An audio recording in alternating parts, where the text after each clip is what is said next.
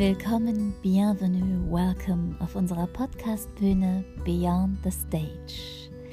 Heute ist Valentinstag und eigentlich sollte diese Folge ganz anders aussehen, als sie es jetzt letztlich tun wird. Ähm, es gibt einige Zitate wie diese hier.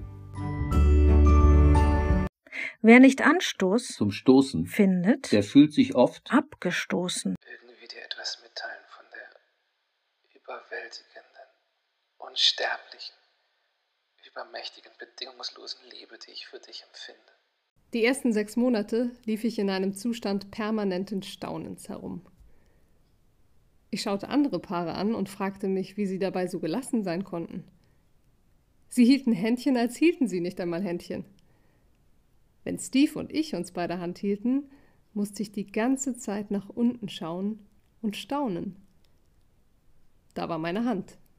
Dieselbe Hand, die ich schon immer hatte, aber schau an. Was hält sie denn da? Sie hält Steves Hand. Wer ist Steve? mein dreidimensionaler Freund. Und kann mir vielleicht einer sagen, warum ich als Frau immer über diese Scheißliebe reden muss? Die doch nicht oder sagen wir noch nicht ihren Weg in diesen Podcast finden sollen.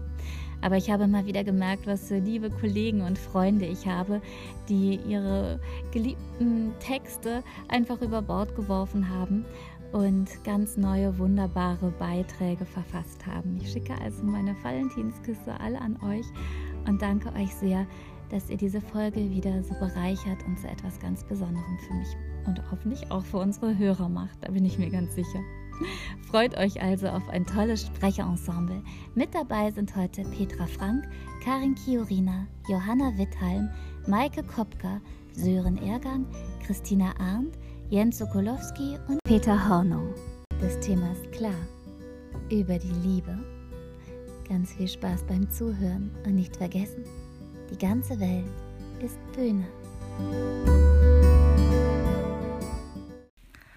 Mein Herz, ich will dich fragen. Von Friedrich Halm. Gelesen von Petra Frank und Peter Hornung. Mein Herz, ich will dich fragen. Was ist denn Liebe? Sag. Zwei Seelen und ein Gedanke, zwei Herzen und ein Schlag und sprich, woher kommt Liebe? Sie kommt und sie ist da. Und sprich, wie schwindet Liebe? Die war's nicht, der's geschah. Und was ist reine Liebe? Die ihrer selbst vergisst. Und wann ist Lieb am tiefsten? Wenn sie am stillsten ist. Und wann ist Lieb am reichsten? Das ist sie, wenn sie gibt. Und sprich, wie redet Liebe? Sie redet nicht, sie liebt.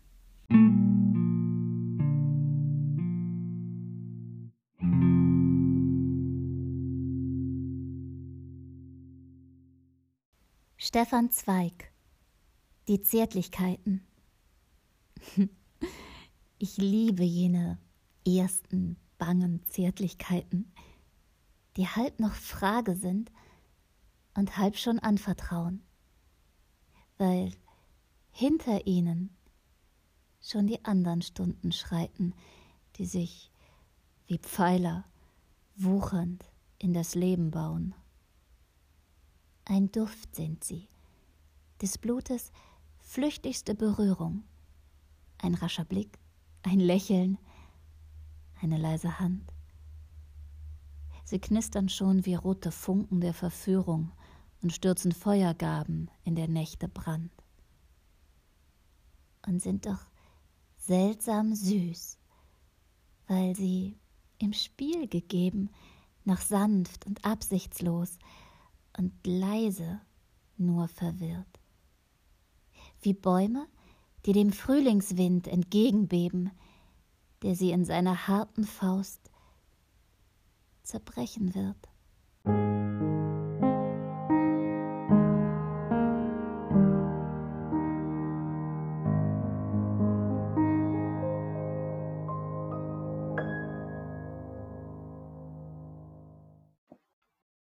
Khalil Gibran über die Liebe.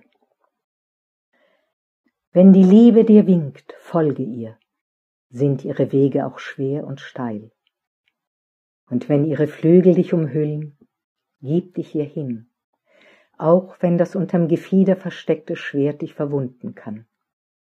Und wenn sie zu dir spricht, glaube an sie, auch wenn ihre Stimme deine Träume zerschmettern kann, wie der Nordwind den Garten verwüstet. Denn so wie die Liebe dich krönt, kreuzigt sie dich. So wie sie dich wachsen lässt, beschneidet sie dich. So wie sie emporsteigt zu deinen Höhen und die zartesten Zweige liebkost, die in der Sonne zittern, steigt sie hinab zu deinen Wurzeln und erschüttert sie in ihrer Erdgebundenheit. Wie Korngarben sammelt sie dich um sich.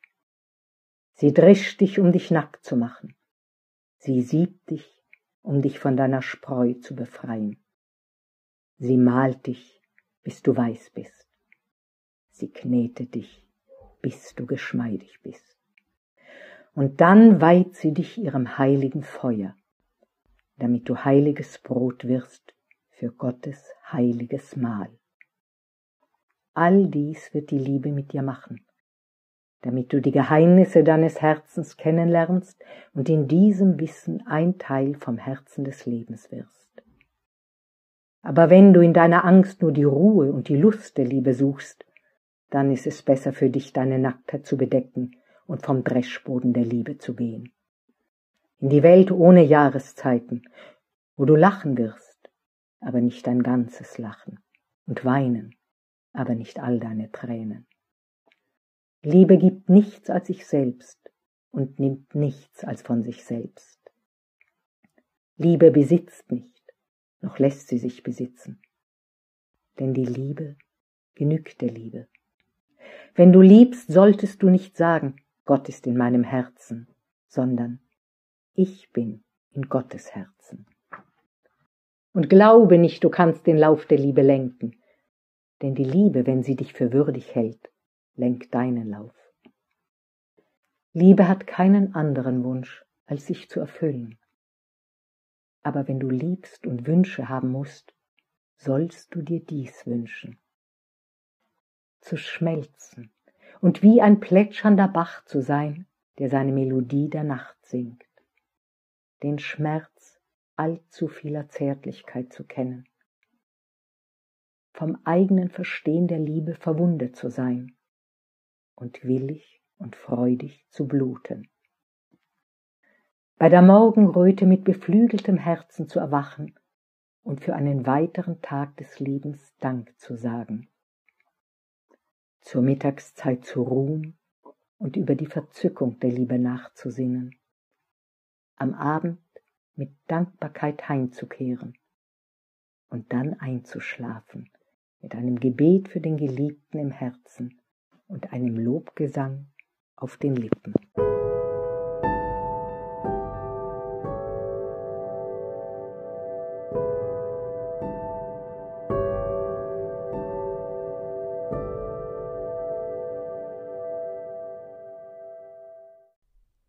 Hermes, der Liebling der Götter, hatte einen Sohn, und Aphrodite, die göttliche Schöne, eine Tochter.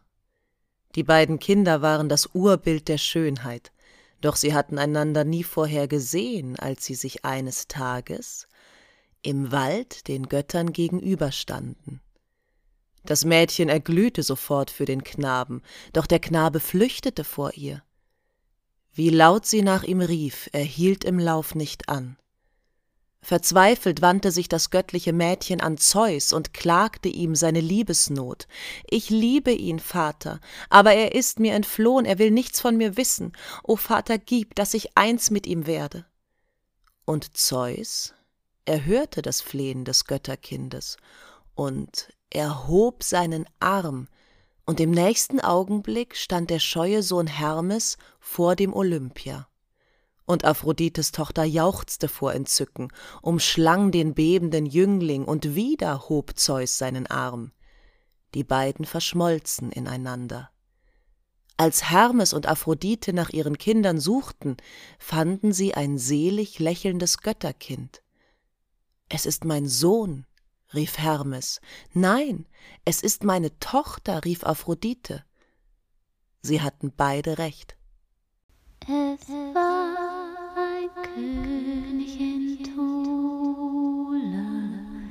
gar treu bis an das Grab. Dem Sterben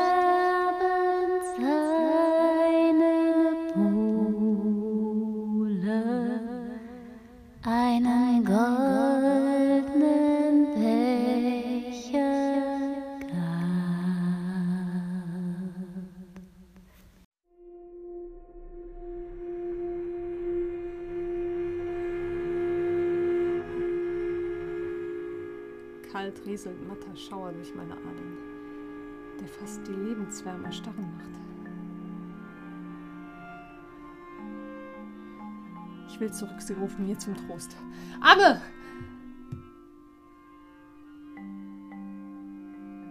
Doch was soll sie hier? Mein düsteres Spiel muss ich allein vollenden. Komm, du mein Kelch. Doch wie? Wenn dieser Trank nun gar nichts wirkte, wird man dem Grafen mit Gewalt mich geben? Nein. Nein, dies soll's verwehren. Lieg du hier. Wie? Wäre es Gift, das mir mit schlauer Kunst der Mönch bereitet, mir den Tod zu bringen, auf dass ihn diese Heirat nicht entehre, weil er zuvor mich Romeo vermählt. So fürchtig ist's. Doch, doch dünkt mich kann's nicht sein, denn er war stets ein frommer Mann erfunden. Ich will nicht Raum so bösem Argwohn geben. Wie aber, wenn ich in die Gruft gelegt erwache vor der Zeit, da Romeo mich zu erlösen kommt? Furchtbarer Fall.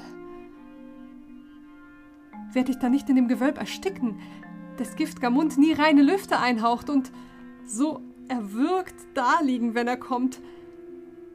Und leb ich auch? Könnte es nicht leicht geschehen, dass mich das grause Bild von Tod und Nacht zusammen mit den Schrecken jenes Ortes dort im Gewölb in alter Katakombe, wo die Gebeine aller meiner Ahnen seit vielen hundert Jahren aufgehäuft, wo frisch beerdigt erst der blutge Tybalt im Leichentuch verwest, wo, wie man sagt, in mitternächtger Stunde Geister hausen. Weh, weh!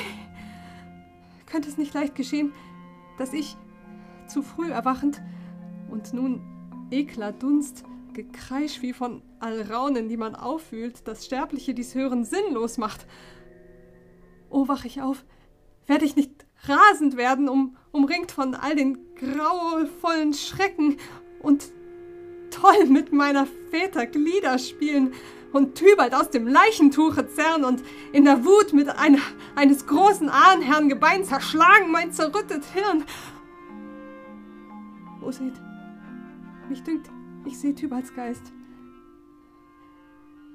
Er späht nach Romeo, der seinen Leib auf einen Degen spießte.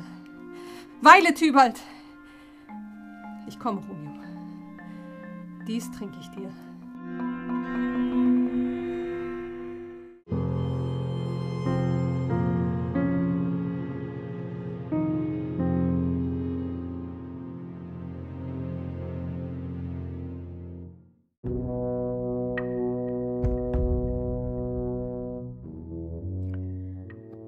Charles Baudelaire. Indessen der Frau mit dem Erdbeermunde sich windend wie Schlangen auf glühendem Grunde die Brüste knetend auf ihrem Korsett entglitten Worte von Moschus Fett. Ich küsse, nur feucht, und ich weiß zu betören, um dir das Gewissen im Bett zu zerstören. Ich trockne die Tränen auf siegreicher Brust, mach lachen die Alten in kindischer Lust, ersetze, wer nackend mich sieht, ohne Schleier, den Mond ihm die Sonne, den Schwan und die Leier. Ich bin mein Gelehrter in Wollust so klug, einen Mann zu ersticken, ist es genug. Oder ich lass meinen Leib seinen Bissen, schwankend, robust oder schüchtern beflissen. Das Kissen gibt vor Erregung nach, statt meiner verdammen sich Engel zur Schmach. Als sie das Mark mir gesaugt aus den Knochen und ich mich ihr zuwandte, matt und zerbrochen, um ihr zu geben den Liebeskuss, lag ein klebriger Schlauch da, voll Eiterfluss. Ich schloss meine Augen in kaltem Erschrecken und als ich mich umwandte, sie zu erwecken, zur Seite statt weiblicher Üppigkeit, die ein Übermaß gärenden Blutes verleiht, zitterten wirr des Skelettes Trümmer. Es klang wie der Wetterfahne Gewimmer oder wie ein Gardinenschild kracht, das der Wind bewegt in der Winternacht.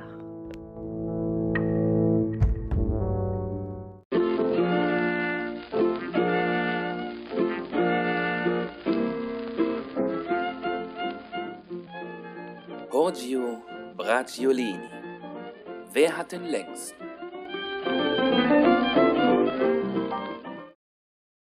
Ein vornehmer und sehr schöner Jüngling führte die Tochter Nereo de Passis heim, eines Florentiner Edelmannes, der durch seine Trefflichkeit unter seinen Zeitgenossen hervorstach.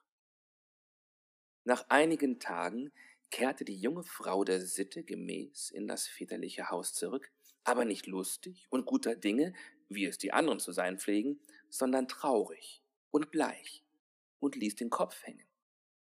Von der Mutter heimlich in eine abgelegene Kammer gerufen und gefragt, ob alles gut gegangen sei, antwortete das junge Ding weinend, wie soll das wohl möglich sein?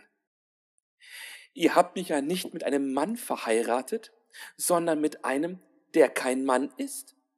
Denn er hat nichts oder zu wenig von jenem gewiss, um dessen Willen man sich verheiratet.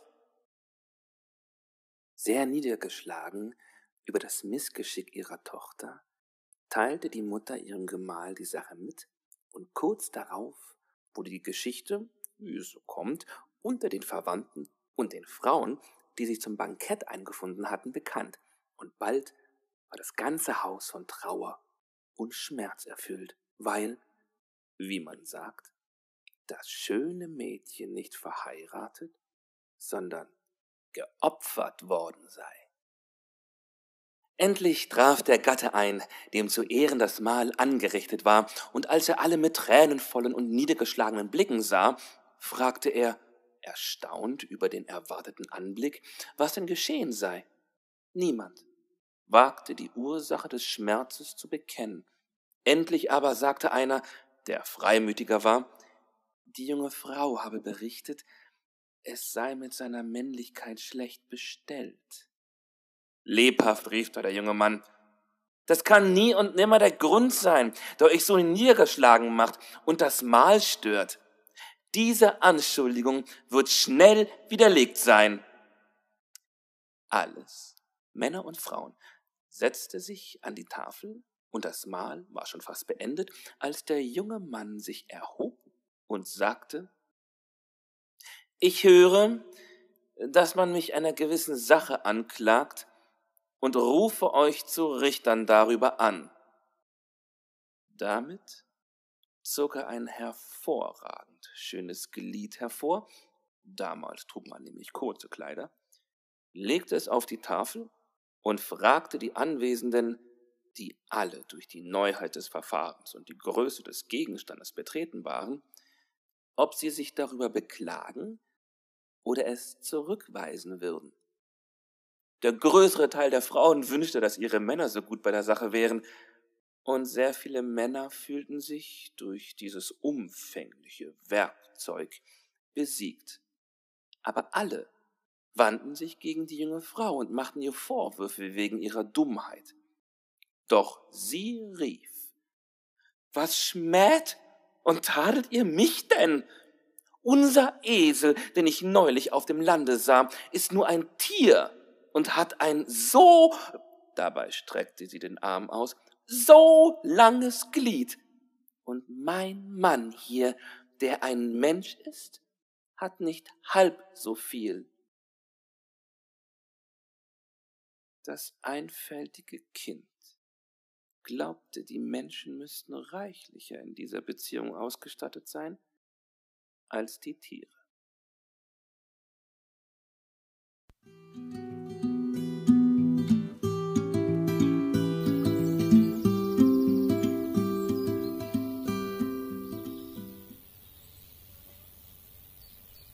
Der Käfer saß auf dem Zaun, betrübt. Er hat sich in eine Fliege verliebt.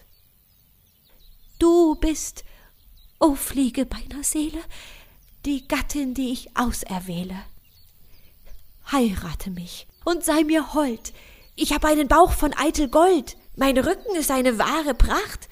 Da flammt der Rubin, da glänzt der Smaragd. oh, dass ich eine Närrin wär. Einen Käfer nehm ich nimmermehr. Mich lockt nicht Gold, Rubin und Smaragd. Ich weiß, dass Reichtum nicht glücklich macht. Nach Idealen schwärmt mein Sinn, weil ich eine stolze Fliege bin. Der Käfer flog fort mit großem Grämen. Die Fliege ging ein Bad zu nehmen. Wo ist denn meine Magd, die Biene, dass sie beim Waschen mich bediene? dass sie mir streichle die feine Haut, denn ich bin eines Käfers Braut. Wahrhaftig, ich mache eine große Partie. Viel schöneren Käfer gab es nie. Sein Rücken ist eine wahre Pracht. Da flammt der Rubin, da glänzt der Smaragd. Sein Bauch ist gülden, hat noble Züge. Vor Neid wird bersten gar manche Schmeißfliege. Na, spute dich, Bienchen, und frisier mich und schnüre die Taille und parfümier mich reib mich mit Rosenessenzen und gieße Lavendelöl auf meine Füße, damit ich gar nicht stinken tu, wenn ich in des Bräutgams Armen ruh. Ah, schon flirren heran die blauen Libellen und huldigen mir als Ehrenmamsellen. Ah, sie winden mir in den Jungfernkranz die weiße Blüte der Pomeranz. Viele Musikanten sind eingeladen, auch Sängerinnen, vornehme Zikaden äh, Rohrdommel und Horniss, Bremse und Hummel, die sollen trompeten und schlagen die Trommel. Ah, sie sollen aufspielen zum Hochzeitsfest. Ah, schon kommen die bunt beflügelten Gäste. Schon kommt die Familie, geputzt und munter. Gemeine Insekten sind viele darunter. Heuschrecken und Wespen, Mumen und Basen, sie kommen heran. Die Trompeten blasen. Der Pastor Maulwurf im schwarzen Ornat? Ach, da kommt er gleichfalls. Es ist schon Spat. Die Glocken läuten. Bim bam, bim bam. Wo bleibt mein liebster Bräutigam? Bim bam, bim bam klingt Glockengeläute. Der Bräutigam aber flog fort ins Weite. Die Glocken läuten. Bim bam, bim bam. Wo bleibt mein liebster Bräutigam? Der Bräutigam hat unterdessen auf einem fernen Misthaufen gesessen. Dort blieb er sitzen, sieben Jahr, bis dass die Braut verfaulet war.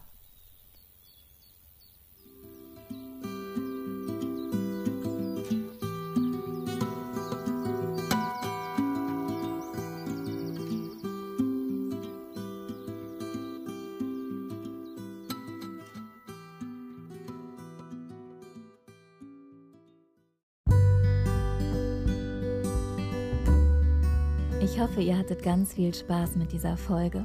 Sie ist noch nicht ganz zu Ende, denn wir haben noch einen ganz wichtigen Punkt, den wir beleuchten wollen, nämlich den der Selbstliebe. Aber vorher wollte ich noch ein bisschen Werbung machen für die nächste Podcast-Folge, die dann am zweiten Sonntag im Monat März stattfinden wird. Und dann präsentieren wir unser erstes Märchenhörspiel nach den Motiven des russischen Märchens Der Feuervogel mit Claudia Gäbel in der Titelrolle. So, jetzt geht es hier noch ein bisschen weiter und ich wünsche euch einen ganz wunderschönen Sonntag, einen speziellen Sonntag. Seid verliebt, liebt und ich hoffe, dass ihr geliebt werdet. Denn wer hat je geliebt, der nicht auf den ersten Augenblick liebte?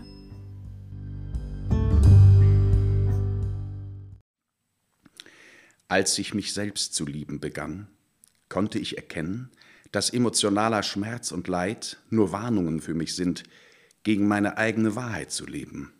Heute weiß ich, das nennt man authentisch sein.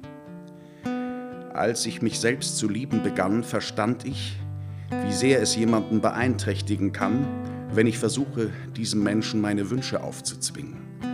Auch wenn ich eigentlich weiß, dass der Zeitpunkt nicht stimmt und dieser Mensch nicht dazu bereit ist. Und das gilt auch, wenn dieser Mensch ich selber bin. Heute weiß ich, das nennt man Respekt. Als ich mich selbst zu lieben begann, habe ich aufgehört, mich nach einem anderen Leben zu sehnen und konnte sehen, dass alles um mich herum eine Aufforderung zum Wachsen war. Heute weiß ich, das nennt man Reife. Als ich mich selber zu lieben begann, habe ich verstanden, dass ich immer und bei jeder Gelegenheit zur richtigen Zeit am richtigen Ort bin und dass alles, alles, was geschieht, richtig ist. Von da an konnte ich gelassen sein. Heute weiß ich, das nennt man Selbstvertrauen. Als ich mich selbst zu lieben begann, habe ich aufgehört, mich meiner freien Zeit zu berauben, und ich habe aufgehört, weiter grandiose Projekte für die Zukunft zu entwerfen. Heute mache ich nur noch das, was mir Spaß und Freude macht, was ich liebe und was mein Herz zum Lachen bringt. Auf meine ganz eigene Art und Weise und in meinem Tempo. Heute weiß ich, das nennt man Einfachheit.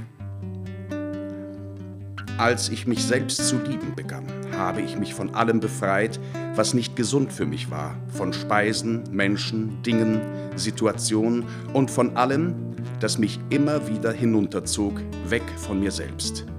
Anfangs nannte ich das gesunden Egoismus, aber heute weiß ich, das ist Selbstliebe. Als ich mich selbst zu lieben begann, habe ich aufgehört, immer Recht haben zu wollen. So habe ich mich weniger geirrt. Heute habe ich erkannt, das nennt man Bescheidenheit. Als ich mich selbst zu lieben begann, habe ich mich geweigert, weiter in der Vergangenheit zu leben und mich um meine Zukunft zu sorgen. Jetzt lebe ich nur noch in diesem Augenblick, wo alles stattfindet. Und so lebe ich heute jeden Tag und nenne es Erfüllung.